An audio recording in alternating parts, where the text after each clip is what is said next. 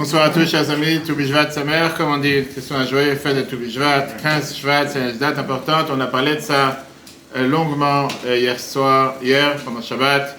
On a expliqué aussi longuement l'importance de se rappeler que c'est une fête particulière du fait que c'est la seule Rosh Hashanah qui tombe pas en pleine semaine. Bonsoir, bonsoir, Boilez. Je veux dire, c'est la seule fête qui tombe pas à Rosh Chodesh, premier du mois, mais au contraire, c'est le 15 du mois. On va expliquer justement c'est quoi l'importance de ce soir, c'est quoi l'importance du 15 Shvat. On sait très bien que la Torah, la Torah considère, la Torah compare l'être humain à l'arbre des champs. C'est sur ça qu'on va s'arrêter ce soir pour essayer de comprendre quelle est la particularité de l'être humain, pourquoi il est comparé à l'arbre et pourquoi il n'est pas comparé aux animaux. En règle générale, on aurait dû être, ça fait beaucoup plus de sens, ça aurait été beaucoup plus normal de dire qu'on soit comparé à des animaux plutôt que comparé à un arbre. Alors si je demande à Jean-Claude qui est là depuis ce matin, dis-moi trois choses dans lesquelles l'homme peut être comparé à un animal et trois choses dans lesquelles l'homme peut être comparé à un arbre. Si tu euh, compares avec un arbre, mais on peut, on peut faire le sien de temps en temps. Hein? J'ai pas entendu parce que quelqu'un me parlait. Retourne s'il te plaît. On peut, on peut le comparer à un arbre, Oui, parce que c'est les racines de la vie, oui. mais on peut faire le singe aussi, parce que paraît-il qu'on fait le singe. On fait le singe. On fait le singe. D'accord. Donc tu te reconnais plus dans un singe que dans un arbre. Non, non, plus un arbre. Un arbre. Plus un arbre. D'accord. Très bien. les deux autres, euh, je ne vois pas trop. Les autres, tu vois pas trop. Donc toi, tu dis qu'est-ce qu'on est comparé à quoi? Plutôt à, à- à- à un, un animal ou plutôt à un arbre? Plutôt un arbre. Plutôt à un arbre. Comment tu t'appelles? Lisa. Qu'est-ce que tu dis toi? À quoi on est comparé plus? À quoi on ressent plus? À un arbre, à un arbre ou à un animal? Un arbre, pourquoi?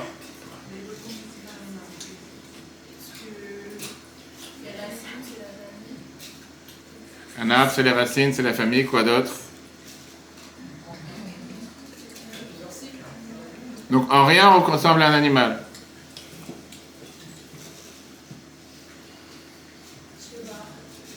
Tu commences à douter en si rapide, tu as changé d'avis? Quelqu'un d'autre? Qu'est-ce que dit en face? J'ai oublié la madame en blanc. Aurélie. Je viens d'arriver, j'ai pas tout La question que j'ai demandé, on vient de commencer, la question qu'on a demandé, c'est à quoi une personne ressemble plus? À un animal ou à un arbre? Pourquoi? Je pense plus par, oui, par déjà d'une, comme elle disait, par rapport à la famille, les racines. C'est Aurélie qui devait répondre, non? Oui, non, mais quand elle D'accord. je. Ok. Oui. Oui. Allez-y. Bah. Prenez votre temps. Prenez votre temps. Plus un arbre euh, qu'un animal aussi. Plus un arbre qu'un animal. Dans les arbres, euh, la sagesse. euh, Dans les arbres. Bah oui, D'accord. Dans les animaux, il n'y a pas de sagesse. pas pareil. Vous pouvez dire clairement non. Pourquoi? C'est Là, pas... pareil. Pas pareil. D'accord. La... Paloma, qu'est-ce que tu dis? Tu sais pas. Ah, Vraiment. Pour toi, on est la- c'est la même chose. Animal, arbre, c'est la même chose. Euh.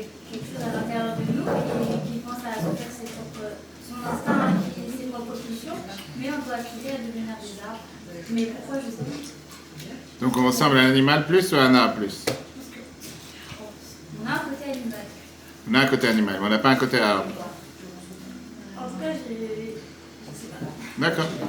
Qu'est-ce que dit madame à côté? Les deux. Qu'est-ce que ça veut dire les deux? Alors on sait que pour... On a un côté qui ressemble à un C'est vrai qu'à chaque-. C'est vrai qu'à chaque fois qu'il y a un nouvel an chinois, on dit à chaque fois c'est le nouvel an du lapin, hein, nouvel an de la souris. J'ai jamais vu qu'il y a un nouvel an en rapport avec les arbres. En tout cas, chez les Chinois, apparemment en Chine, il n'y a que des arbres artificiels. Mais, nouvel an du lapin. Ok, mais quel rapport avec les arbres Je sais pas. Qu'est-ce que tu dis toi Euh, de- si on regarde juste la morphologie, on ressemble plus à un animal. Si c'est juste une question de ressemblance euh, physique. Mais, Mais euh, vous avez commencé en disant que la Torah nous dit qu'on est. c'est ce qu'on va essayer de comprendre ce soir. Pourquoi euh, C'est ce qu'on va essayer de comprendre. Pourquoi Alors, qu'est-ce qu'elle a réfléchi? Elle a déjà réfléchi ou pas? Vous avez déjà réfléchi? Caroline. Bah oui, je pense, que, je pense toujours que euh, le- on est plus près des arbres que. euh, Que de l'animal. ouais. Ok. Je pense que, en fait, notre nature ressemble à l'animal. Et quand on se bat contre notre nature, on ressemble plus à un arbre. D'accord. Qu'est-ce que tu dis, toi? Comment tu t'appelles? Euh, Samuel, Samuel, vas-y. euh, comme j'ai dit à ma sœur, euh, Ma foi, elle se comporte comme un animal? euh, euh, on ressemble plus à l'arbre parce que les racines, c'est comme la famille un peu. Euh, le tronc, je crois, c'est euh, la, je dirais, euh, la colonne vertébrale et euh, on se tient au-dessus. Ce qu'il y a au-dessus, tu sais pas. Magnifique. En tout cas, faut- les plateaux qu'il y a sur la table, c'est pas des animaux, faut manger. Et vraiment, c'est fait pour manger les fruits, les. les, les gâteaux. Qu'est-ce qu'il dit, Dan? Qu'est-ce que je dis? Lui, l'arbre ou l'animal Euh, La Torah dit euh, Nefesh Bami, que c'est Oui. la partie ben, euh, des animaux, et qu'il y a la partie Rouhanite qui est comme l'arbre, hein, qui est euh, Donc la les deux. Les- Donc les deux. Vers le, Ok. vers le haut et vers la. Ok.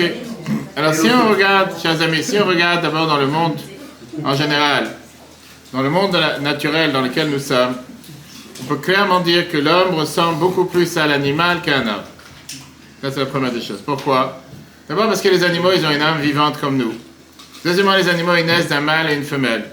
Troisièmement, ils ont des capacités sentimentales, que ce soit la rigueur, que ce soit la honte, que ce soit la fidélité, que ce soit le courage, etc., etc. Et même beaucoup d'animaux nous donnent des, traits- des traits de caractère qui sont des bons traits de caractère.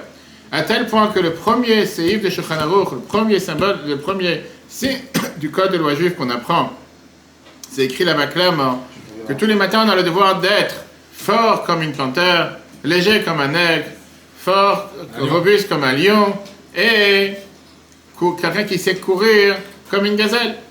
La Torah te donne plusieurs critères à quoi on doit ressembler aux animaux avec différentes qualités qu'il y a chez les animaux. Plus que ça, on va voir cette semaine, on reçoit les dix commandements, on reçoit la paracha Titro qu'on va lire ce Shabbat à la Torah. Et on voit clairement que dans la paracha, on te dit que si jamais on n'aurait pas reçu la Torah, on aurait dû apprendre la pudeur d'un chat et le vol d'une fourmi. Tu veux dire, on aurait appris comment ne pas voler d'une fourmi qui ne vole jamais, mais qui porte à chaque fois, qui va faire à chaque fois des longs trajets, des longs déménagements, et la pudeur d'un chat. Donc on voit que la Torah nous compare à plusieurs reprises le lien que nous pouvons avoir avec des animaux. Et néanmoins, on n'a pas une seule fête qui vient mentionner le nouvel an des animaux.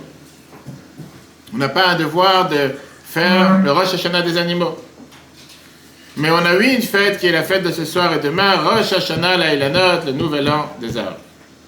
Nouvel an des arbres, Hamisha, Sabishvat, on fait une fête pour se rappeler le nouvel an des arbres, et c'est le nouvel an agricole des arbres, et particulièrement les arbres, comme vous pouvez voir, on n'a pas ici des fruits de la terre. Les fruits de la terre, c'est aussi des fruits importants, mais pas le nouvel an des arbres. On a place pour Fabrice juste ici. As regardé la plage juste ici.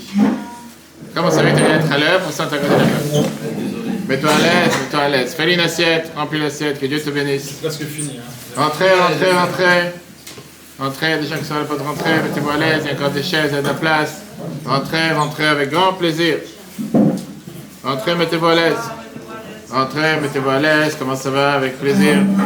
Asseyez-vous, il y a de la place pour tout le monde. Rentrez, rentrez, il y a de la place, juste à côté.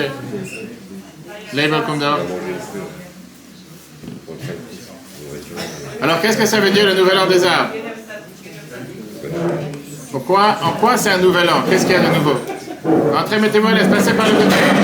Passez, passez ici à côté, il y a des places ici, il y a des places autour de la table. Qu'est-ce que ça veut dire nouvel an? Et prenez les gâteaux. Tiens, Philippe, c'est les gâteaux tout le monde, on se prie. Mettez-vous à l'aise.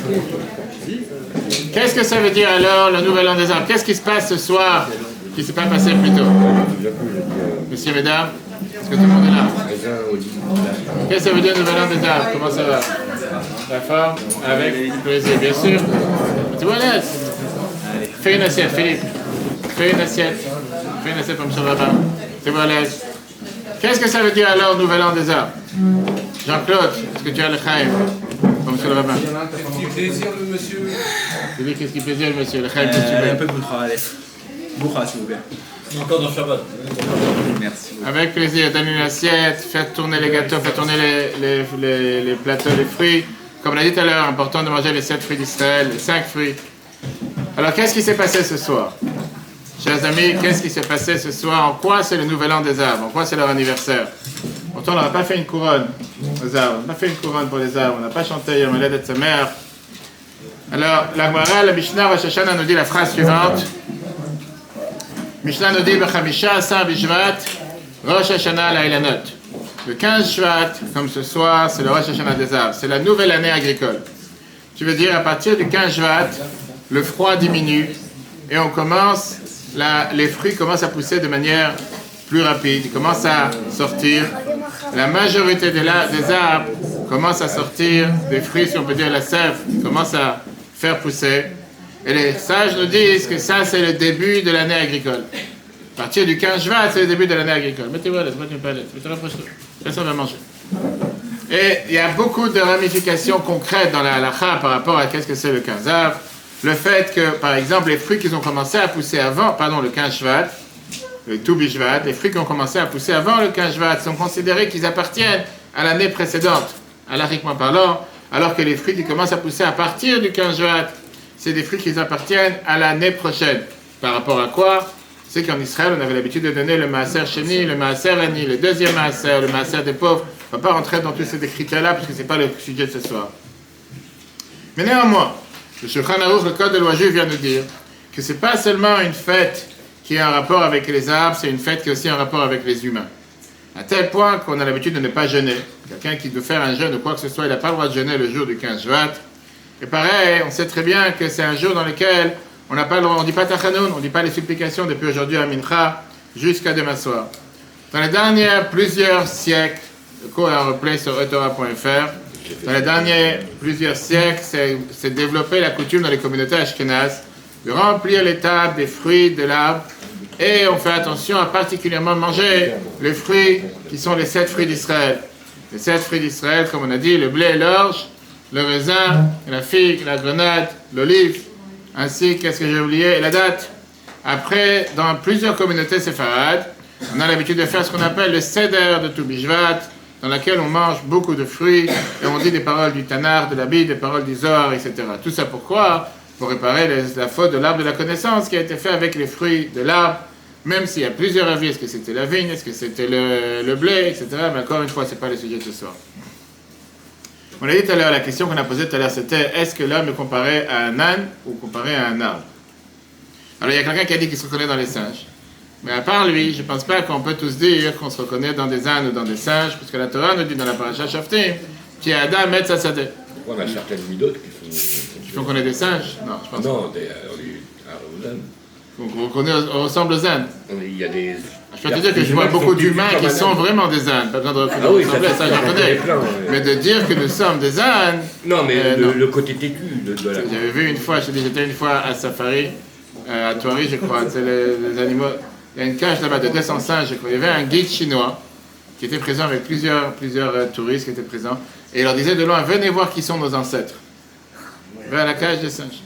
Et moi, j'ai dit que je parlais, je sais pas avec qui, j'avais été avec quelques personnes, sont très heureux. J'ai dit, écoutez, s'il y a des gens qui sont fiers de dire que leurs ancêtres sont des singes, comme on dit en hébreu, Yilem, Shalem, qu'ils soient heureux, qu'ils soient contents, pourquoi pas. Je pense que chez nous, on ne va pas penser que nos ancêtres étaient des singes, Chacun avec euh, sa croyance, comme on dit. Regardons ce que la Gemara nous dit. La paracha nous dit qu'Adam et Sassadeh, l'homme, c'est un arbre de champ. Mais plus que ça, la Gemara te dit, Babakam 91b, qu'il y a une énorme ressemblance entre l'arbre et l'humain, à tel point que c'est un danger pour l'humain de couper un arbre fruitier. Le fait qu'il y a une telle relation entre les deux, on n'a pas le droit de couper un arbre fruitier. Je ne sais pas si vous vous rappelez, tous ceux qui s'appellent Ibatrabat, depuis que maintenant 20 ans qu'on est là, il y avait le grand cerisier qui était là. Et les jardiniers qui s'occupent du jardin, et je disais à chaque fois, il va tomber, il va tomber, et c'est vrai qu'il était pourri de l'intérieur. Et qu'il risquait de tomber, j'aurais dit, on n'a pas le droit de couper. C'est ce que je te fasse. Ils m'ont dit, écoutez, le jour où il va tomber sur la tête de quelqu'un, qu'est-ce que vous allez faire? Je dis, tout d'abord, il y a un Dieu sur terre. Dieu va s'arranger qu'il ne tombera pas sur la tête de quelqu'un. Rentrez, rentrez, mettez-vous à l'aise. Il y a des places, il y a des chaises, faites des assiettes. C'est bien de voir que le dimanche soir, les gens, ils sont toujours à l'heure. Mets-toi à l'avant, mets-toi à l'aise. Tu vois? Dimanche, c'est les journées. La Torah, te dit qu'on n'a pas le droit de couper un bref, l'idée, elle était quoi? Que tout le temps que c'était pas un poids lourd qui allait tomber. Alors il y a des manières, alariquement parlant, comment on peut s'arranger en le vendant par exemple à un non juif. Lui, il n'a pas cette interdiction, lui, peut éventuellement le couper. Je vais raconter tout de suite une histoire que j'ai racontée plusieurs fois avec un schlier du rabbi à Leeds, en Angleterre, qui s'appelait le Rav Angelafi, qui avait prévu de construire une nouvelle synagogue. Ils avaient acheté un pavillon, etc. Et malheureusement, dans, le pavillon, dans l'endroit qu'ils ont acheté, il y avait un arbre pas fruitier. Un arbre, normal, qui était en plein milieu du terrain et qui était un arbre, comme on avait une fois sur le rond-point ici à Ponto, qui était euh, antique, qui était un patrimoine, c'est voir quelque chose de. Pas patrimoine de l'UNESCO, mais presque. Un, arbre comme ça qu'on n'a pas le droit de couper parce qu'il est antique, il a 150 ans, 200 ans, on va savoir. Là, rapproche-toi à table, mets-toi à l'aise. On va se serrer un peu. Enfin, de la place, il y a de la place pour tout le monde. Il dit quand il y a de la place dans le cœur, il y a de la place pour tout le monde. Fais des assiettes, tu vas à l'aise. Bref, donc, euh, le reste, c'est ça. T'as peur de devoir donner le cours, tu donner le cours après, t'inquiète. Et qu'est-ce qui se passe? La mairie, la, municipalité a dit en aucun cas de couper cet arbre. Parce que c'est antique, c'est un monument, on n'a pas le droit de donner quoi que ce soit. Ok. Maintenant, il avait plusieurs moyens de, on va dire, d'essayer de les acheter, essayer de leur faire comprendre que, tu sais, on a, on a besoin de construire une synagogue ici, c'est pas l'arbre qui va nous faire la différence. La municipalité ne veut rien savoir. Qu'est-ce que tu fais avec des gens pareils? Il n'y a pas avec qui parler. Il a écrit notre rabbi. Il a écrit notre rabbi en disant qu'il a un problème, il doit acheter ce terrain. Ils n'ont pas pensé un instant que ce terrain allait leur poser problème et qu'ils n'allaient pas pouvoir, euh, n'allaient pas pouvoir euh, construire à cause de cet arbre. Quelle surprise, tu vois, c'est l'arbre, l'arbre de la connaissance. Et donc, passez, passez de l'autre côté, comme ça il y a la place pour ceux qui viennent après. Il y a encore des chaises, c'est ce qu'il faut. Et il s'est il s'est posé la question en disant euh, qu'est-ce qu'on fait? Donc il a demandé au rabbi qu'est-ce qu'on doit faire? Mon bracha parce que acheter le terrain et personne n'a pensé qu'à cause d'un arbre qui est paumé comme ça en milieu du terrain, de la seule réponse que le a donnée à ce shliach était de savoir est-ce que cet arbre c'est un arbre fruitier? Ben, J'ai dit tout à l'heure, j'ai dit la réponse avant que c'est pas un arbre fruitier, c'était un arbre tout court, d'accord? Il a répondu que c'est un arbre qui n'est pas fruitier. Le lendemain, il y a un ouragan qui passe. Le lendemain, c'est un ouragan naturel. On dit la mère nature. Comment ça va? Viens, viens à viens, viens. Ouais, t'as mis ici, viens. Un ouragan passe, un ouragan arrive, l'arbre a été déraciné. La municipalité besoin de travailler. En deux mots, quand Dieu veut quelque chose qui se passe, c'est pas. Mais en deux mots, tu vois que la question que Bible a demandé, c'était est-ce que cet arbre, c'est un arbre qui est un arbre fruitier? Faites une assiette, prépare l'assiette. Elle prépare avec les sept fruits. Tous ceux qui sont arrivés maintenant, ils doivent préparer une assiette avec les fruits d'Israël, les gâteaux, savez-vous. Mais là, elle, Elia, si vous voulez, je vous fais l'assiette. Voilà, pareil, servez-vous, chers amis, vraiment. N'attendez pas qu'on vous serve. Faites tourner les plateaux, faites tourner les assiettes, pareil. Ok, donc ça, c'est par rapport à ce que j'ai dit tout à l'heure, l'Agmara Babakama qui te dit comme quoi il y a une ressemblance, il y a un lien entre l'arbre fruitier et l'être humain. À tel point qu'on n'a pas le droit de couper un arbre fruitier. Dans le cas où on a le devoir de le faire, comme j'ai dit tout à l'heure, on a un moyen de s'en sortir par ça qu'on peut vendre ça à un non-juif qui n'a pas cette interdiction de la Torah. Et lui, il peut prendre cet arbre. Aujourd'hui, vous avez des, je sais pas comment on appelle ça, pas des tronçonneuses, vous avez comme des tracteurs spéciaux qui sont là pour le. pour déraciner l'arbre et le replanter dans un autre endroit sans le le détruire. vous l'avez vous l'avez vendu alors. Le cerisier, je ne l'ai pas vendu parce que le bon Dieu il a fait en sorte qu'il est mort avant qu'on pense à quoi que ce soit avec. Il était tellement pourri de l'intérieur qu'il n'y avait plus de fruits qui oui. Il y avait tellement de branches qui donnaient plus de fruits et qui tombaient que vraiment il n'y avait rien à faire avec. C'était... Et donc ils l'ont enlevé, ils l'ont totalement fait descendre. Et c'est pour ça que tu as les amandiers qui sont au bout, qui sont toujours là. Et ça ne dérange personne. Alors on revient à la question qu'on a demandé tout à l'heure. T'as dit chèmes ou pas? Ah non. Alors, Jean-Claude? Oui, Jean-Claude? Ah, il est là. Je vais donner les chèmes. Rapproche-toi, Olivier, rapproche-toi de la table. Tiens, regarde, là, de la place. Tiens, mets-toi ici, à côté de la table. Comme tu veux. Viens, viens. Là. La question qui dérange est quel rapport Quel lien nous avons entre un homme et un arbre Alors, comme j'ai dit tout à l'heure, est-ce que les fruits sont nécessaires pour la santé? On ne va pas demander aux nutritionnistes de nous répondre, même si c'est écrit dans la publicité française qu'il faut manger 5 fruits et légumes, pas que des fruits. Mais la lacha considère que les fruits, c'est un pur plaisir. L'Alakha considère que tu ne peux pas vivre sans céréales, mais tu peux vivre sans fruits. Quelqu'un qui n'a pas de fruits, il peut très bien vivre. On n'a pas dit que c'est ce qu'il faut faire. Et ne va pas m'insulter demain quand tu as dit des choses contre ta pub qui est vendue en France. D'accord? Mais c'est important de manger des fruits tous les jours et pourquoi pas? Mais quelqu'un qui malheureusement n'a pas de fruits, il peut toujours survivre. Quelqu'un qui n'a pas de céréales, que ce soit n'importe quelle céréale, que ce soit le riz ou n'importe quelle autre chose, malheureusement, il a des difficultés à vivre.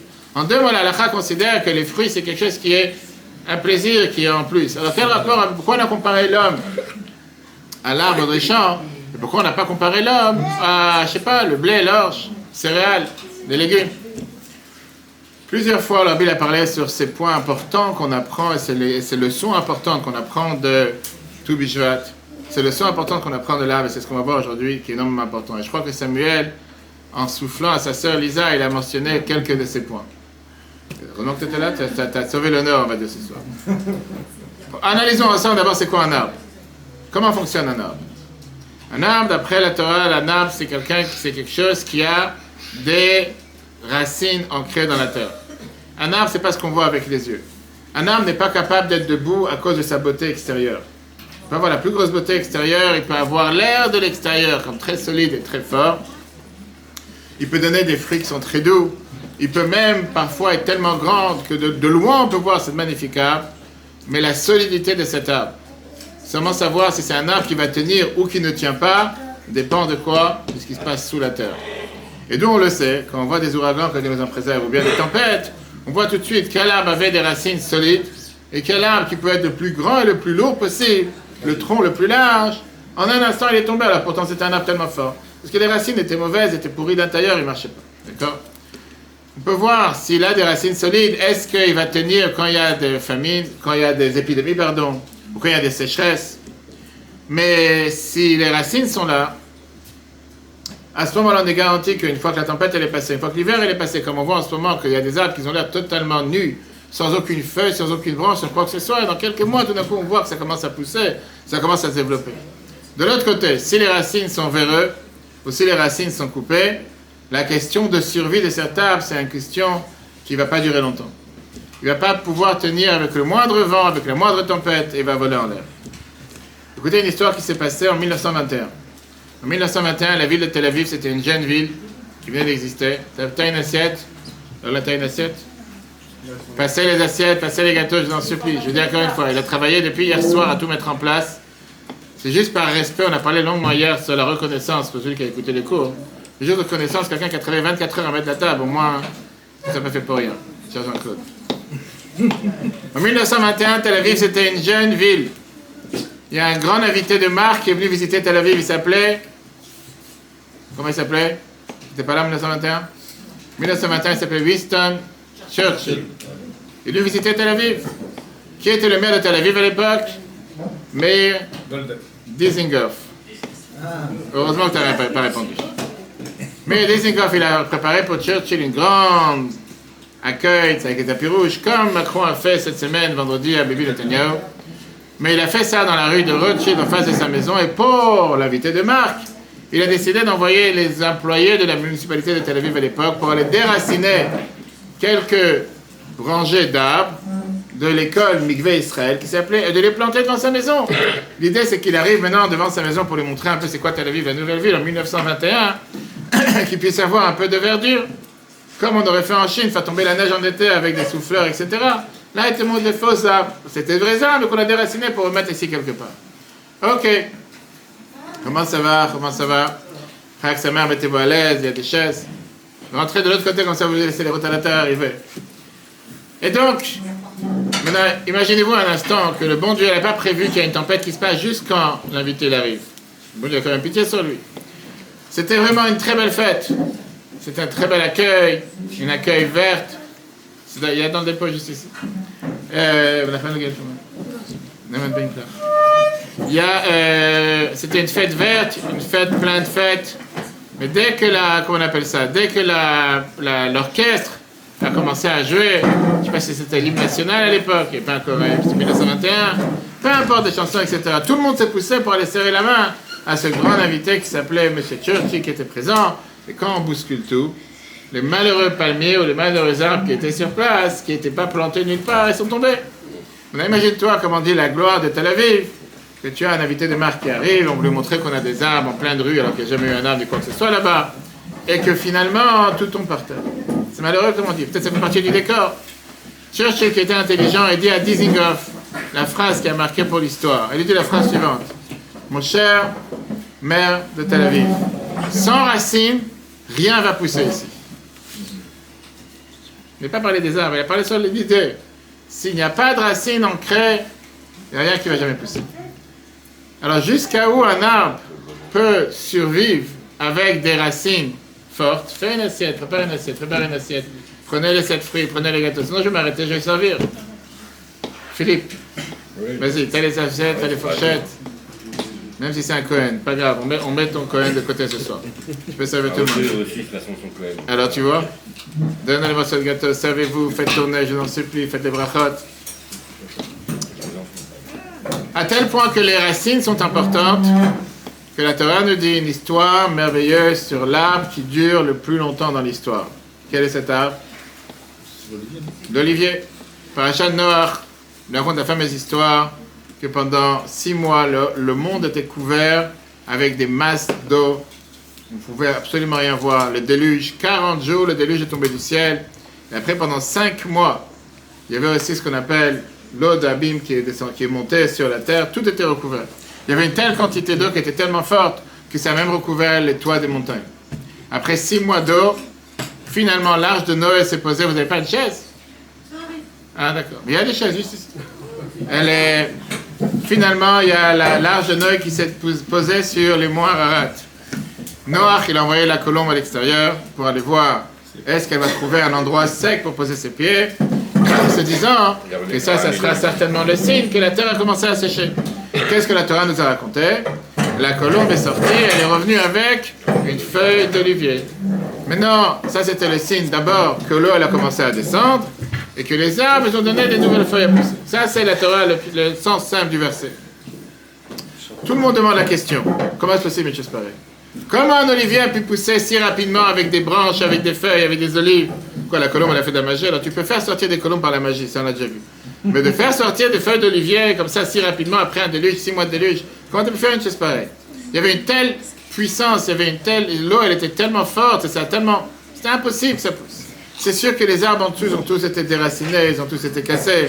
Et après le déluge, il fallait tout replanter à zéro et planter des racines, avoir un tronc, avoir des feuilles, jusqu'à ce que les feuilles soient vertes et qu'il y ait des olives qui poussent. Ça prend quelques mois, voire quelques années, c'est pas quelque chose qui peut durer comme ça en quelques jours. Plusieurs avis sur ça. Nachmanid Ramban vient et te dit que d'abord il n'y a pas eu le déluge en Israël. Puisqu'il n'y a pas eu le déluge en Israël, la colombe est partie chercher une feuille d'olivier d'Israël. Ça c'est une avis. Un autre avis qui vient qui te dit que c'est venu du Gan Eden, du paradis, où là-bas il n'y a pas eu le déluge. Mais tout ça, ça ne m'intéresse pas. On sait très bien que nous, ça nous intéresse à savoir le sens simple du verset du chat. Et dans la Torah, c'est pas écrit une chose pareille. Dans la Torah, c'est pas écrit qu'il n'y a pas eu de déluge en Israël. Dans la Torah, c'est pas écrit que la colombe est partie au Gan Eden, au paradis. Sens simple. On est bien obligé d'avoir un sens et une explication simple du verset. Comment se fait-il que la colombe était capable d'aller chercher une feuille d'olivier? Le rabbi donne ça une réponse dans l'écoute Sichot 11, page 33, que la Torah te dit clairement que la feuille qu'elle a pu prendre, c'était un olivier. Pourquoi c'est important de savoir que c'était un olivier? Et qu'est-ce qu'il y a si ça aurait été une figue ou si ça aurait été de la vigne Pourquoi juste un olivier?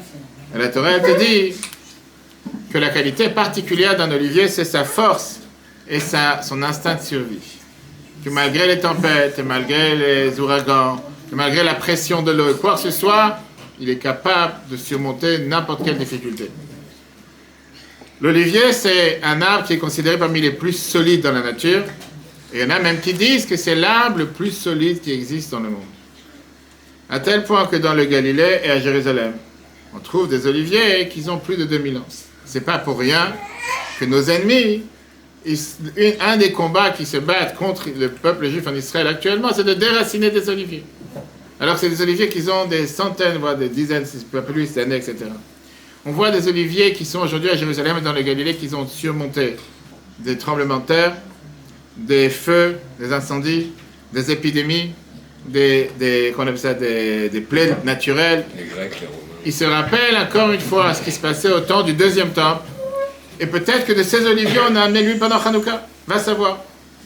Il y en a qui te disent qu'un olivier, tout le temps que tu le, tu, tu, tu le, tu le, ça, tu t'occupes de cet olivier avec tout le soin possible, en l'arrosant, en l'éla- l'élaguant, comment on dit ça, en, en s'occupant de lui comme il faut, il peut durer éternellement sans jamais tomber.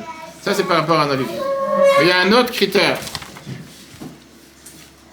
Il y a un autre critère éternel par rapport à l'olivier. Tout d'abord le tronc. Une des énormes différences qu'il y a entre un olivier avec les autres arbres, c'est que c'est un des seuls arbres qui pousse en largeur et pas en grandeur. Et beaucoup d'humains vont se reconnaître. Je veux dire, on a dit tout à l'heure que l'homme re- l'homme ressemble à l'arbre des champs. Alors je parle d'abord pour moi. Qui est qu'il y a des arbres que c'est vrai, leur qualité première, c'est qu'ils poussent en hauteur. Et des fois, ils ont une énorme hauteur qui ne s'arrête pas de pousser. L'olivier, c'est très difficile d'avoir un olivier qui fait des dizaines de mètres. Ça n'existe pas. C'est celui qui voit un olivier. Un olivier, en général, il ne grandit pas en hauteur, il grandit en largeur. Je parle du tronc, bien sûr. Et pourquoi On te dit qu'une des critères de la solidité de l'olivier, c'est le fait qu'il est capable d'avoir un tel tronc avec une telle largeur. Il est tellement imposant et qu'il ne peut pas tomber si facilement. Mais ce qui nous intéresse le plus, c'est que la force de l'olivier, c'est parce que ses racines sont ancrées dans la largeur. Et puisqu'ils sont ancrés dans la largeur, ils sont tellement forts et tellement solides, à tel point qu'ils peuvent passer à travers la terre, à travers les rochers, ce qui fait que l'olivier peut tenir d'une manière qu'il ne peut pas tomber. Et automatiquement, ce tronc devient de plus en plus grand, les racines de plus en plus profondes, et il tombe jamais. Le fait que la colombe de Noir, de l'âge de Noir, a réussi à trouver une branche d'olivier et la ramener dans, euh, dans l'âge de Noël, ça a montré que c'était un arbre qui était tellement solide et qui a tellement duré qu'avec le temps, le temps qui est passé depuis que la terre a séché, néanmoins elle était capable d'avoir cette feuille qui était fraîche et c'est ce qu'elle a montré à Noach, le symbole comme quoi l'olivier, comme quoi le, déluge a disparu. Voilà que, premièrement, quel message nous avons entre la ressemblance entre l'humain et l'arbre, pour laquelle la Torah nous dit qu'il y a Adam et l'homme et l'arbre des champs. Parce que l'homme, l'humain, et comme il a dit, je pense que Samuel avait dit ça tout à l'heure, l'humain aussi énormément dépend de ses racines. Ce qui fixe le futur d'une personne, c'est pas ses actions, c'est pas les projets qu'il crée, mais c'est les croyances et c'est la motivation qui le fait bouger. Je parlais hier soir avec une femme qui est assise à table, mais si je vais dire son nom, elle va dire pourquoi tu m'as parlé juste de moi? Mais elle va se reconnaître, on échangeait un message ensemble, et je disais que c'est énormément important. Il y a l'aspect superficiel d'une personne qui peut paraître très très beau, mais si la foi, si la motivation, si la source, si les racines de cette personne ne sont pas ancrées nulle part, tout le reste, c'est du vent. Et c'est du vent que dès qu'il y a un souci, ou dès qu'il y a un problème, ou dès qu'il y a une crise, ou dès qu'il y a une tempête, automatiquement ça n'a plus aucune valeur. On a pu voir à travers l'histoire, qu'est-ce qu'il y a Là, tu veux toujours... Je savais que tu allais mettre excuse sur elle. Moi, je pensais... Mais prends- t'as même pas mangé ni quoi que ce soit. Non, mais elle est, elle est Et alors Mais prends quelque chose, mange. Tu veux prendre avec toi dans la voiture. Pourquoi tu réponds pour elle? Que Dieu te bénisse, qu'on soit toujours dans la joie. Il y a des gens qui ont fait énormément de, on va dire, de, de révolutions sur Terre, qui ont énormément réussi, qui ont une énorme influence. Mais leur, on va dire, leurs racines spirituelles, c'était des racines qui étaient totalement pourries, totalement mauvaises. À un moment de vérité, ils sont devenus les plus grands ennemis d'eux-mêmes. Aucun espoir. Parce qu'on a pu voir comment à l'intérieur d'eux-mêmes, leur motivation première, ce n'était pas une motivation qui était pour le bien de l'autre, pour s'intéresser vraiment comme ça intéressait à l'autre. Tout était permis, il n'y avait aucun jugement. Ils avaient cet ego démesuré, cet orgueil. Et à un moment de test, toute la carrière qu'ils ont construite s'est totalement écroulée. On a pu voir à travers l'histoire beaucoup, beaucoup de chefs de, de pays, chefs de- de- d'empires, dictateurs, etc., qui avaient l'air comme des gens qui étaient très, très glorieux, magnifiques. Et malheureusement, quand on les attrapait tout seuls, ce pas les meilleures personnes Terre. Parfois, une personne confronte une difficulté, on en a parlé longuement dans le cours de jeu d'histoire, qu'on peut voir sur Torah.fr. Parfois, quelqu'un se confronte à une défaite, une déception. Et ça, c'est le moment dans lequel il doit puiser dans ses sources internes. Puiser ses sources internes et savoir quelle est sa fondation. Est-ce que parce qu'il y a un problème externe qui se passe, qui fait que toute la valorisation de la personne, tout ce qui est son être, tout ce qu'il existe réellement, a une valeur ou pas? Et ça, on voit toute la différence. Si quelqu'un, il a grandi avec une foi ancrée en Dieu, dans la Torah et dans les mitzvot, il sait très bien que le mal, c'est quelque chose qui est momentané. Le bonheur, c'est éternel. Et il sait qu'il aura toutes les forces pour surmonter toutes les difficultés, comme on l'a expliqué longuement dans le cours de d'histoire aux Champs-Élysées. Comment transformer chaque crise en opportunité. Ne pas s'émouvoir du fait qu'il y a un souci, qu'il y a un problème. Bien sûr, quelqu'un que le plus grand bonheur qu'il a, c'est d'ouvrir le matin la télévision, la radio, BFM ou quoi que ce soit, ou RMC, je ne sais pas quelle autre chaîne, et entendre combien de morts, combien de blessés, combien de, de tués, combien. Quelqu'un qui veut se pourrir la vie avec du négativité, comme on a vu dans la vidéo de TikTok hier soir, il peut le faire. Mais quelqu'un qui a une foi ancrée, c'est une des raisons pourquoi la première des choses qu'un juif a le devoir de dire en se levant le matin, c'est Modani. Qu'est-ce que ça veut dire Modani Ce devoir d'abord d'être reconnaissant. Ce devoir d'abord de dire merci. Avant de demander quoi que ce soit. Rien n'est dû. Tu aurais très bien pu ne pas se réveiller ce matin. Se réveiller ce matin, la première des choses, apprend à dire merci. De qui on apprend ça? Un des personnages que la Torah nous parle longuement, c'est Yosef Hatzadik. Yosef, mais je vois que les gâteaux n'ont pas bougé. Jean-Claude, c'est ta faute. Fais en sorte de faire tourner, c'est dommage. En plus, c'est caché. En plus, c'est avec des fruits. C'est bon pour le régime. Euh, Yosef a eu deux grandes épreuves. Que n'importe quelle personne sur terre qui aurait eu les épreuves que Yosef a eues, il aurait pu totalement s'écrouler. D'abord, il avait une épreuve face à la femme de son maître, la femme de Potiphar. Une épreuve très très dure. Et c'était une épreuve dans laquelle il aurait pu très facilement tomber. Comment elle s'appelle? Dis-moi comment elle s'appelle Euh, euh, Rachel. Rachel. Tu sais, c'est. Viens, Rachel, viens, viens, viens, viens. Pourquoi tu vas? Viens, viens, viens. Viens, t'es venu déjà, t'es venu, t'es la vedette, viens ici. Tu sais ce qui est écrit sur ton pull? Qu'est-ce que pull Est-ce qu'il est écrit sur ton pull ou pas C'est magnifique.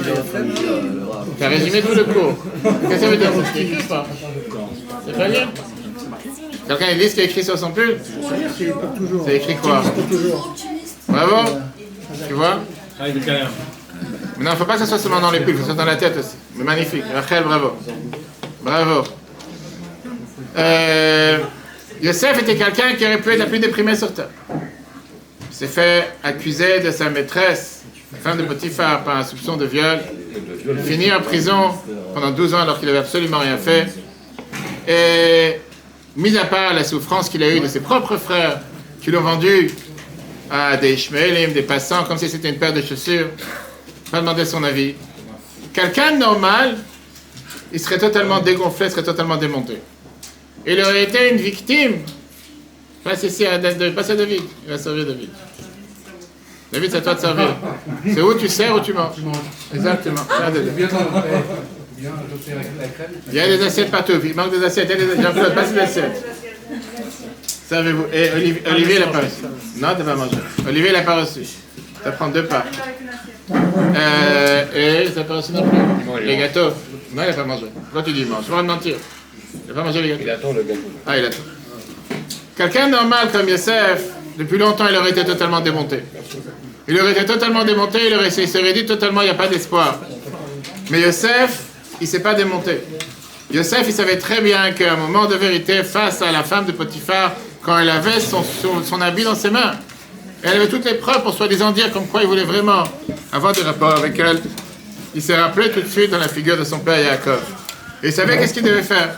Et il s'est enfui de la maison.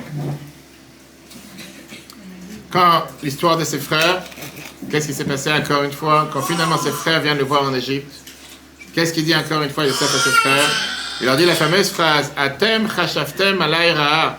Vous, vous avez pensé sur moi quelque chose de mal en pensant que vous allez me vendre. Mais Elohim chashava letova, Dieu il a pensé que c'était quelque chose de bien. Vous pensez que vous m'avez vendu, vous m'avez pas vendu. C'est Dieu qui m'a envoyé en mission. Pourquoi Le man asot kayam. Que grâce à ça que je suis arrivé en Égypte, j'ai pu faire vivre le monde entier. Mais il faut avoir une, une, une esprit tellement forte et une foi tellement forte pour se dire que même quand tu te trouves dans un trou, dans la situation la plus mauvaise, comme on a parlé plusieurs fois, il y a quelques questions, on peut revoir sur Torah.fr, en prison, il va voir les chefs et chansons et les chefs boulangers et lui dit, comme on dit en français, WhatsApp, comment ça va mon ami? Et la Torah nous dit, qu'est-ce que tu fais la tête? Viens, on danse. Je vous ai raconté plusieurs fois comment le rabbi il raconte cette histoire. Le rabbi qui dit quoi C'était une bar mitzvah, c'était un mariage. Tu es en prison, demain tu t'es coupé la tête. Tu n'es même pas sûr de ce qui va se passer avec toi demain. Et la seule chose qu'il a à faire, un jeune délinquant juif de 12 ans, 17 ans à l'époque, il a passé 12 ans en prison. Il va voir les chefs et chansons d'Égypte, le chef boulanger, il dit Qu'est-ce que tu fais la tête? Viens, on danse. Mais c'est ça qui a fait qu'au final, il a été sauvé.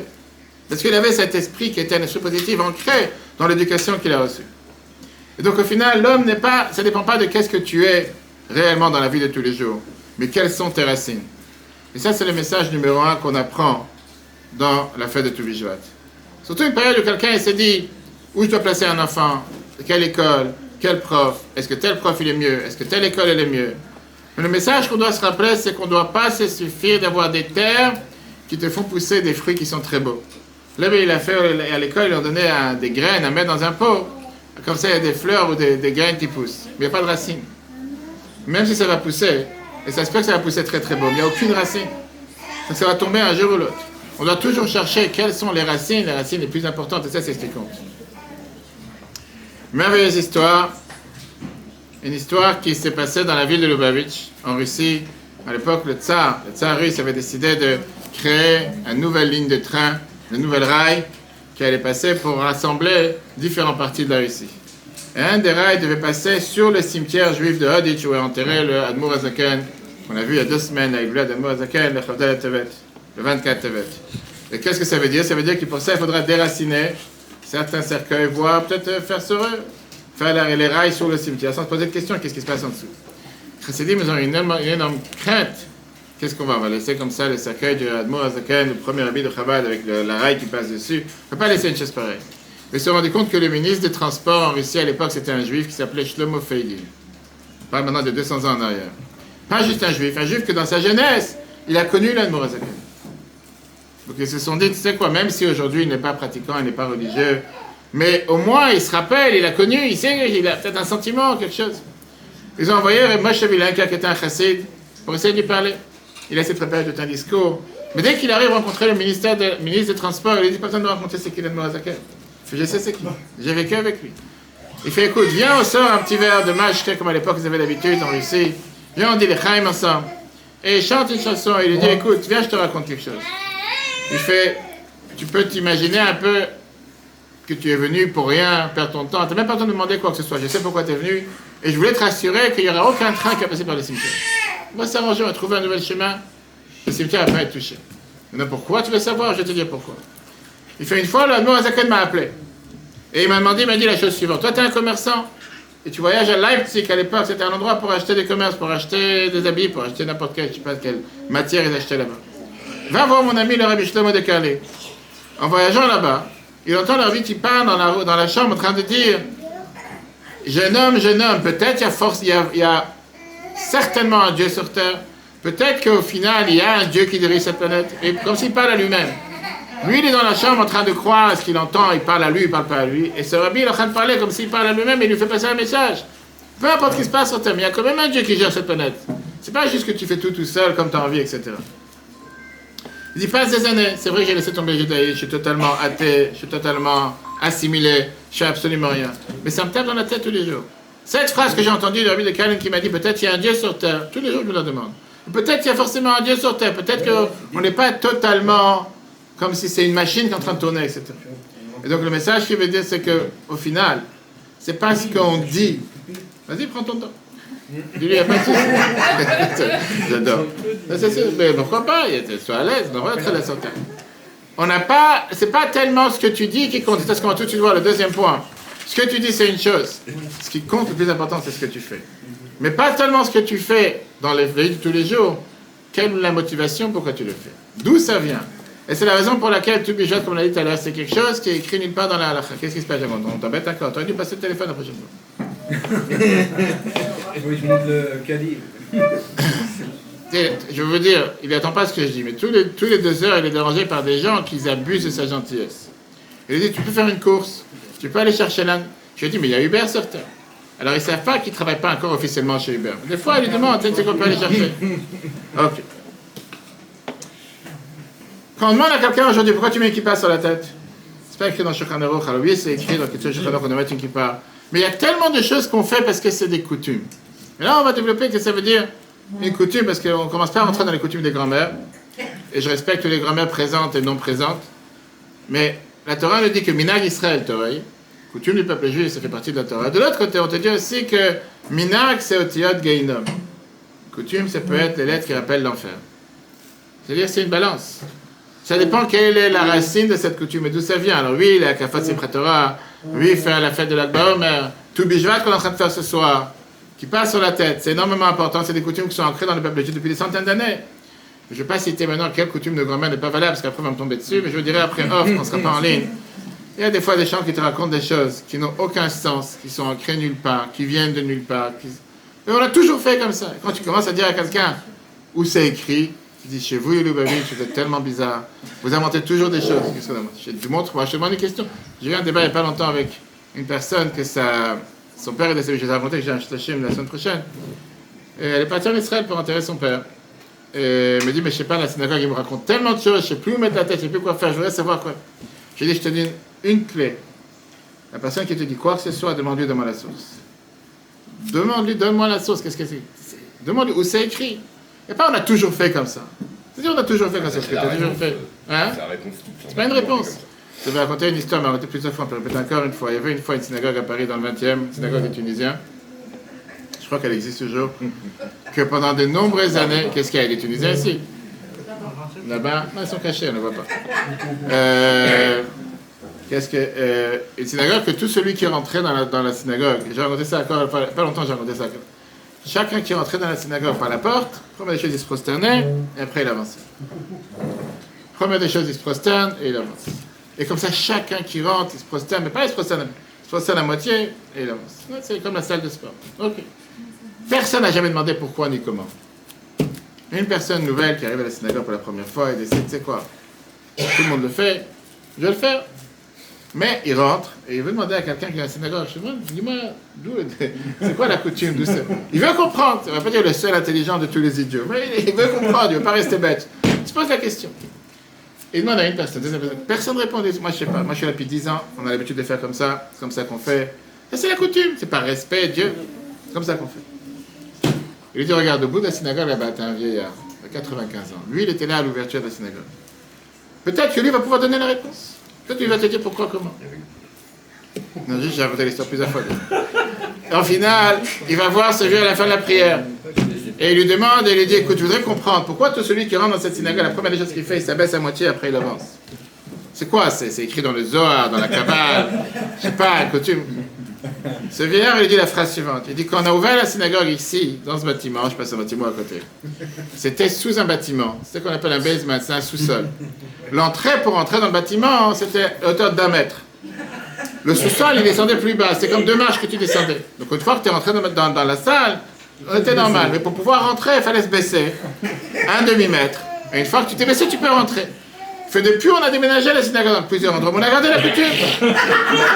Non, je t'explique. C'est une histoire réelle. J'ai entendu ça de la personne. Plus de 50 ans que les gens ils continuent tous avec la même bêtise. J'ai raconté ça à des gens. Les gens ils disent Mais Qu'est-ce que ça te dérange? Pourquoi tu dois te moquer de ça Je suis en train de me moquer. Tu veux faire du sport avant d'entrer à la synagogue, il n'y a pas de problème. Mais c'est un exemple pour te montrer parmi tellement de choses que des gens ils font. Et ils posent pas la question, c'est comme dans la coutume, on fait. hein. Pourquoi tu ne demanderais pas c'est quoi la source? Pour ça, tout ça pour dire par rapport quand on parle à une coutume. Quand on te dit la coutume, Minag Israël, Torah comme le fait de se réunir tout bijouat, etc. Alors oui, il y a une raison, il y a un sens derrière, il y a un enseignement. Pas juste n'importe quelle coutume. On a toujours, chez nous, on a toujours la coutume de faire. C'est une coutume qui n'est pas contre la halakha, pourquoi pas, ça ne dérange pas. Tu veux manger, je sais pas, de, l'huile verte avec des plats verts Shabbat, que certains appellent pkela ou autre chose, pourquoi pas? Tu veux après finir chez le docteur avec des crises cardiaques parce que tu as de l'huile, il n'y a aucun problème. Mais viens pas mettre ça sur le dos de la Torah. Pas que dans la Torah, c'est écrit que Shabbat, il faut manger de l'huile, de l'huile verte, de l'huile jaune et des autres plats. Et dire qu'à cause de ça, la religion juive nous rend malades. Il y a des gens qui disent ça. C'est que n'importe quel manger que tu manges peut te rendre fou. Et puis chez les Ashkenazes, il y tel manger qui est mauvais. Chez les Sfaradim, il y tel tel manger qui est mauvais. Et tout sur le dos de la religion. Tu veux te rendre malade Avec plaisir, pourquoi pas Même si la Torah dit qu'on fait attention à son corps. Mais dis pas que c'est la Torah qui t'a demandé de dire une chose pareille.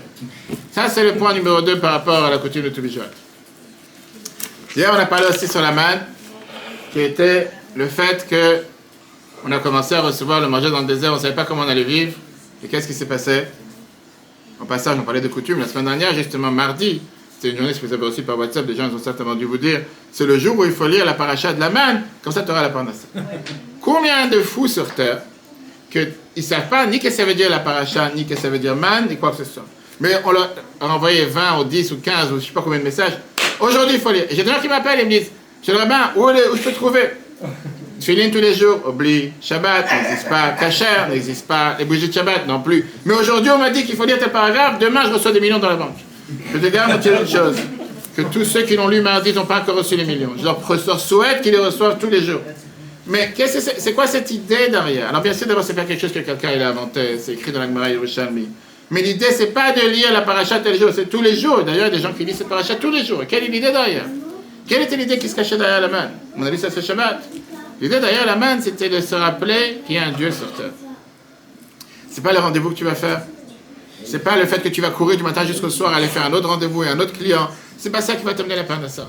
Ce qui t'amène la parnassa, c'est le fait d'avoir bitachon en Hachem, d'avoir confiance en Dieu. Et c'est pour ça d'ailleurs qu'il n'y avait pas une portion qui tombait aujourd'hui pour demain. Et si jamais tu mettais de côté la portion d'aujourd'hui pour demain, qu'est-ce qui se passait? Ça pourrissait, ça tenait pas. La seule portion qui tenait, c'était celle de vendredi, parce qu'il y avait deux pour Shabbat. C'est pour ça qu'on a Mishnah, etc. Ça, c'est l'enseignement qu'on a avec. Tu vois, il est aussi d'accord. Ça, c'est l'enseignement qu'on apprend avec le. avec la main. Pour ça, une très belle histoire qu'a racontée avec le Chafetz Chaim, que quelqu'un, un juif, est venu le voir. Il lui dit J'ai pas le temps d'aller à la synagogue apprendre. J'ai pas le temps de venir au cours lundi soir. Je rappelle à tout le monde demain soir. C'est Mordechai. Demain soir à 20h. Je dis pas après que c'était. déc- Demain soir à 20h pour tous ceux qui pensent qu'on est décalé ou quoi que ce soit. Aujourd'hui, c'est dimanche soir. Demain soir, 20h, on a les cours comme d'habitude. Et j'ai pas le temps de venir au cours. J'ai pas le temps de venir à l'office Shabbat. Il y a les vacances, il y a quoi que ce soit. Pourquoi? Parce qu'il dit je dois ouvrir mon travail, je dois ouvrir mon magasin, je dois ouvrir mon commerce, je dois ouvrir mon entreprise. Et je suis là-bas très tôt le matin jusqu'à tard le soir. Et sans ça, j'aurais pas de parnassa. Il y avait un juif que j'ai, je suis venu hier soir, il m'a vu Jean-Claude. Une demi-heure après Shabbat, j'étais là au bureau. Juste après Shabbat, parce qu'un juif il est venu pour prendre une paire de tefillin. J'ai dit viens ce soir, tu bijoutes, etc. Il me fait, monsieur le rabbin, je vous garantis, je travaille comme un fou. Je dimanche, 19h, qu'est-ce que Les gens sont à la plage dimanche, qu'est-ce que Il fait, je travaille, j'ai beaucoup de choses à préparer, j'ai beaucoup... je peux pas, je peux pas, j'ai pas le temps. Je me prends une heure pour toi, pour ton bien-être. Oublie maintenant religion, oublie tout bien Pour ton bien-être, viens t'associer avec des gens, apprendre à mot Torah. Ce juif, il dit, il me dit, je travaille très tôt le matin jusqu'à très tard le soir. Sans ça, j'ai pas de parnassa. Le Rafetzraim, il dit, tu sais, tu me rappelles à qui? Tu me rappelles comme celui qui était en train de courir, qui allait dans un train de Varsovie à Lodz. Et comme il était tellement, tellement précipité, parce qu'il doit, il doit courir, il poussait le wagon du train à l'intérieur du train. En disant, il est monté dans le train, mais il s'attrape et il commence à pousser le wagon en se disant que grâce à ça qu'il pousse le wagon, le wagon ira beaucoup plus vite. Moi je te garantis qu'il va perdre son temps et perdre ses forces, et que le wagon n'ira pas une minute plus vite parce qu'il a poussé à l'intérieur. La Bible nous a appris que la manne, le message qu'on a fait passer hier Shabbat, c'était que Dieu il a fixé quelle est ta panassa et quelle est la de ta famille. Le magasin, l'entreprise, la société, tout ça c'est un kélis qu'on appelle un récipient, c'est un réceptacle pour pouvoir recevoir ton gagne-pain. Si tu ouvres le magasin une heure plus tôt ou une heure plus tard, c'est pas ça qui va faire que tu auras un client en plus ou un client en moins. Depuis le début de l'année, Dieu a déjà décidé qu'est-ce que tu vas obtenir. Toi, tu dois faire tout ce qui dépend de toi pour l'avoir. Mais si ça, ça vient sur le compte des choses qui sont tellement plus importantes, qui est la prière, qui est l'étude de la Torah, une heure de qualité avec les enfants, comme on va tout de suite voir dans la merveilleuse vidéo du Rabbi. C'est comme si tu es en train de pousser le train à l'intérieur. Tu perds ton temps. Tu perds tes forces. Si quelqu'un il devient un esclave du travail, si quelqu'un il se dit, puisque je dois avoir encore rendez-vous, encore rendez-vous, et c'est ça qui va faire que je gagne ma vie. Et pour ça, il va banaliser les tefillin. J'ai pas eu le temps de les mettre ce matin, le rabbin, je vais les mettre ce soir. Des fois, je reçois un appel euh, avant la tombée de la nuit, presque. vendredi, quelqu'un m'a appelé. C'était vendredi, une heure avant Shabbat. Il me fait, c'est un juif qui est à l'hôpital. Et donc, sa copine qui est à Paris, elle m'a dit, écoute, je voulais savoir si vous pouvez lui amener des tefillin. Parce qu'il n'a pas mis ses tefillin, c'est quelqu'un qui est bipolaire. Et il a besoin de mettre des tefillin. Je suis avec plaisir. Pourquoi m'avait appelé maintenant? Pourquoi une demi-heure avant Shabbat, c'est à 60 km je, Même si j'ai un jet privé et que j'ai pas un corps, je ne pourrais pas faire le. Pourquoi tu n'as pas appelé vendredi matin? On aurait pu trouver une solution. En fait, je ne savais pas, peut-être, oui. La réalité, elle est que c'est pas en courant plus vite ou en se disant je vais partir au travail à 5 h du matin et je revenir à minuit. Là, je vais te garantir que j'aurai meilleur pendant ça. Un juif doit se dire la première des choses, je dois d'abord remercier le bon Dieu que je suis en vie. Première des choses, mettre de filet. Première des choses, faire la prière. Allumer les bougies de Shabbat. Et ça, c'est la Bible dit l'enseignement de la paracha de la manne. C'est pour ça que c'était appelé l'Echem Hashamayim. Au tout début, que on a vu ça dans la paracha cette semaine, on n'a pas encore reçu la Torah. Au tout début que Dieu a créé le peuple juif, la première des choses qu'il lui dit, sache comment apprécier le cadeau que Dieu te donne de pouvoir travailler. Mais utilise-le avec la tête, utilise-le avec des fondations, utilise-le avec l'édifice éternel. Comme je dis à chaque fois dans tous les cours de couple, on prépare pour le mariage. Pas pour rien que la Torah considère un mariage un binyanadéad, un édifice éternel. Quel rapport avec un édifice? Comment sont les fondations? C'est comme ça que sera toute la vie de couple. Si les fondations sont en paille, au premier vent, à la première tempête, tout va tomber. Si les fondations sont solides, même si en général, parce que les gens ne font le plus attention, au final, ça va tenir. En cette demande, on a la chance de visiter des centaines de pavillons à chaque fois pour voir des mezuzot. Et à chaque fois, vous pouvez voir que la majorité des gens, ils vont mettre des peintures, carrelages, décorations, dans tout ce qui sont les étages à partir du rez-de-chaussée et plus haut. En général, les sous-sols, la majorité, à part chez les Portugais, rien contre eux, mais en tout cas, dans la majorité des sous-sols, il n'y a pas de peinture, il n'y a pas de carrelage, il n'y a pas de papier peint. C'est du ciment, c'est blanc. Et c'est ça la solidité du bâtiment. S'il n'y a pas les fondations solides, tout le bâtiment, ne vaut rien. Tu peux passer des années et des années à décorer la maison si les fondations sont en paille, comme les maisons en Amérique sont tiennent sur du bois et de la paille. Dès qu'il y a la première tempête la première, je sais pas, la première euh, inond- inondation, tu as toute la maison qui se déplace. C'est même pas des morceaux, c'est la maison qui se lève et qui part. Parce qu'il y a tellement. Les fondations, il n'y a pas de fondation, c'est que des pailles et que du vent. Ça, c'est ce qu'on a appris par rapport à euh, la parnassa. Terminons avec un dernier point, puisqu'on a commencé Shabbat avec, c'est en rapport aussi avec Toubishvat. On est en train de sortir d'Égypte. Hein? On a traversé la mer Rouge. Et qu'est-ce qui se passe? Moshe vient et dit au peuple juif, le peuple juif ne va pas faire confiance. Dieu, Moshe dit à Dieu, pardon. Donc ils vont me faire confiance pour savoir qu'il faut les faire sortir d'Égypte. Peut-être qu'il ne va pas avoir confiance. Peut-être qu'il leur manquera cette confiance. Peut-être qu'il leur manquera cette foi de pouvoir vouloir sortir. Et Dieu lui dit, je te faire tel et tel symbole, etc. Au final, ils vont pouvoir sortir. Comme on a expliqué plusieurs fois, que les dix plaies, ce n'était pas tellement pour les nations, ce n'était pas tellement pour les Égyptiens, parce que si Dieu aurait voulu se séparer des Égyptiens, il pouvait le faire beaucoup plus rapidement, il n'a pas besoin de passer par les dix plaies. C'était surtout, comme on a vu le long cours avec les trois groupes, les trois et trois et trois, qui étaient pour en impacter beaucoup plus le peuple juif.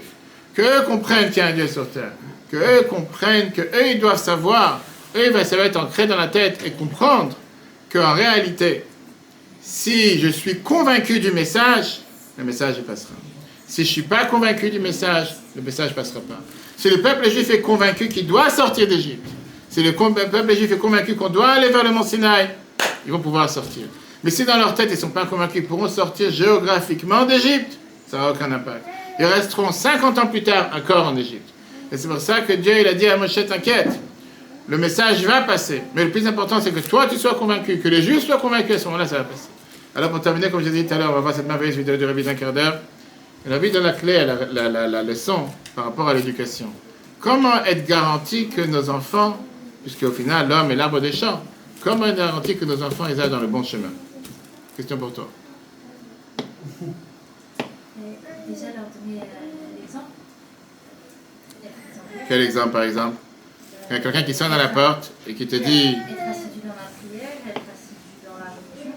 Et que, par exemple, qu'on lui donne, il va, il s'en inspirer, il va avoir envie. Et, et lui transmettre l'importance de, de la religion, de l'amour qu'on a pour Dieu. Pour que l'enfant, il s'en apprenne et il grandisse avec ça. C'est tout, tu veux rajouter quelque chose? Quelqu'un d'autre? Bah, disons qu'il faut savoir, bon, il y a déjà la Torah auquel ça nous informe comment dicter notre conduite, mais aussi l'important c'est d'accepter la bitaron. Oui, mais par rapport aux enfants, dire. Quelle est la manière de s'assurer que les enfants vont continuer dans le bon chemin? Nous, en soi, la bitaron pour l'enseigner à ses enfants. Si moi j'y crois pas, mais vas-y, va prier, euh, c'est pas crédible. Donc il faut prendre cette énergie, cette énergie pour que ce soit bien. Par exemple, tu vas enseigner à tes enfants de laver le raisin avec du savon Euh, non, Ça, c'est entre nous. Ça, c'est entre nous. Parce que hier, je l'ai attrapé à faire une bêtise. Je dis, je l'ai en live. Je dis, je suis obligé de dire en live. Oui. J'ai vu des choses que de ma vie, j'ai jamais vues. J'ai tout vu. J'ai vu beaucoup de choses dans ma vie. Mais de voir des gens qui lavent du raisin au savon, j'ai jamais vu ça. La vérité, il faudrait que tu m'expliques un autre jour. En tout cas, ne dis pas ça. Ne dis pas ça à des enfants de laver du avec du je t'en supplie. Laisse tomber. Chers amis, on va voir cette merveilleuse vidéo de Rabbi. Rabbi donne des conseils justement comment faire en sorte de transmettre le message. Comment le message peut passer. Le fait de transmettre le message, il faut faire comprendre qu'il faut obtenir, acquérir la bitaron, parce que c'est pas facile. Mais comment on le fait? C'est ça ma question. Bon, ben, à travers les prières, et puis en fonction de la lecture de la Torah. C'est tout. Et puis, euh, puis vous savez tout le reste. Écoute le message. Écoute le message. Oui.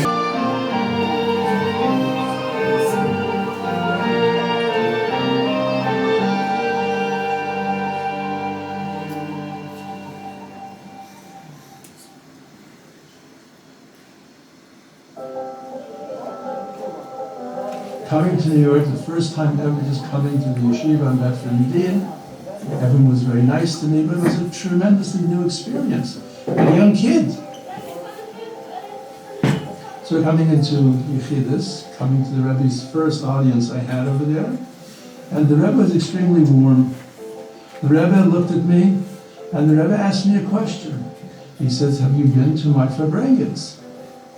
And I said, yes, I've been to your Fabrengens.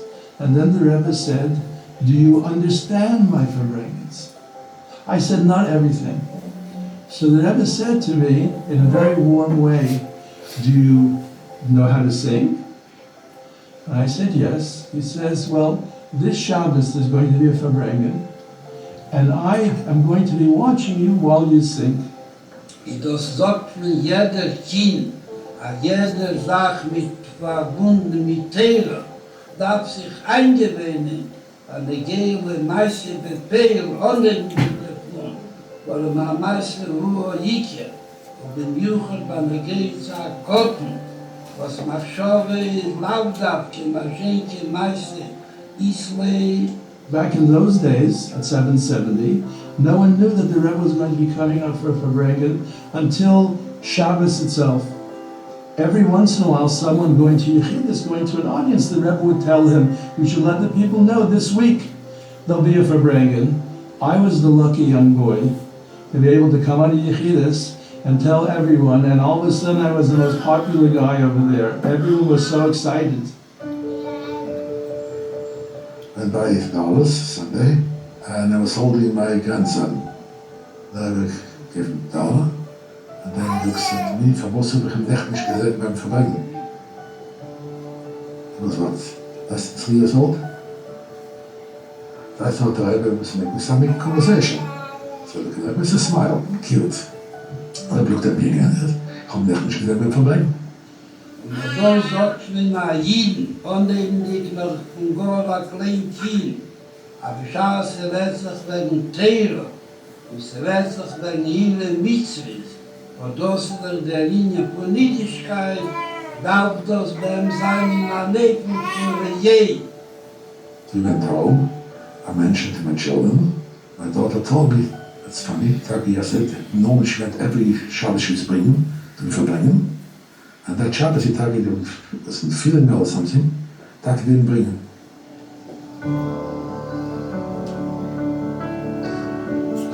I can you imagine now? You have to, uh, 2,000 people from all ages, and the Rebbe should know and should remember who he sees and he did not see world. It's taken to, to, the one Shabbos that he, he didn't Shabbos for them. Aber was haben wir mit echt nicht gesehen, wenn Verbrechen. leben? Wie der Verstand der Kirche palatinetisch und gesagt, als eine Dele de hier und die Schmier, an der Seite des Päumens, was er wird von der Sache schon näher, a viele, wenn er etwas von jedem Ermordin und Taten Namen, oder die Schasse der Rehe der Himmel Mammus,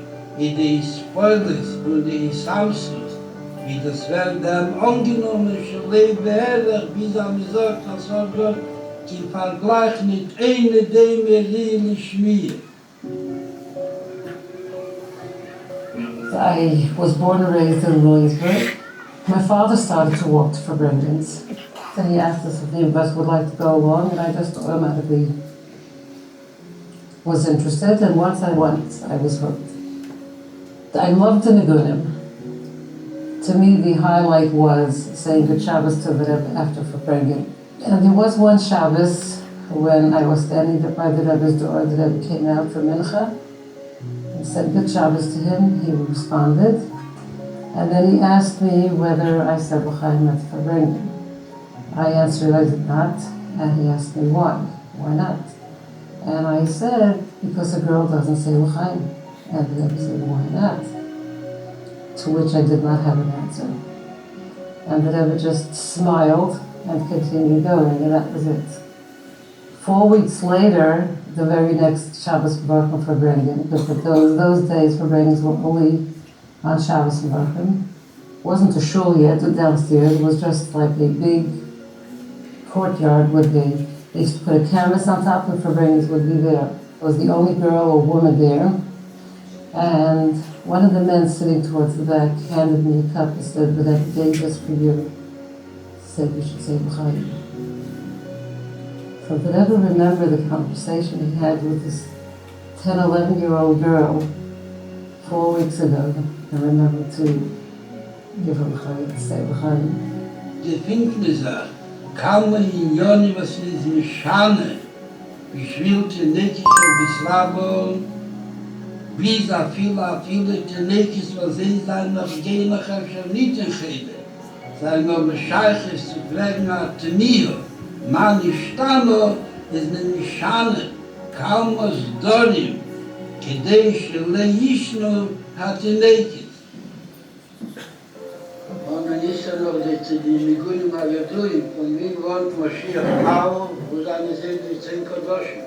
I started to come to Fabrengen and my seat was not far away from the Rebbe.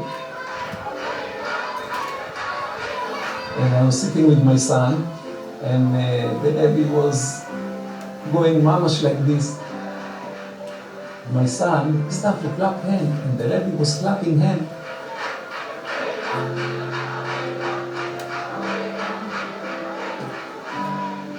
And Sunday, by the dollar, the Rebbe is looking at my son.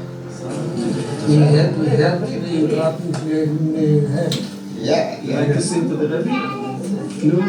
he clapped hand to my son and he's telling me, he helped me yesterday to clap hand in the Fabrengen, הוא עזר לי למחוא כפיים בפברנגן.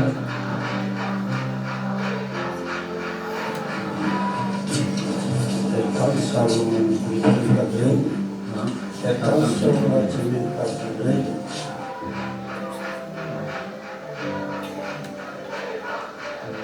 זה דברים שאתה חי איתם. אבל זה יקון זיין גם כי יסקי ויוסן ממני.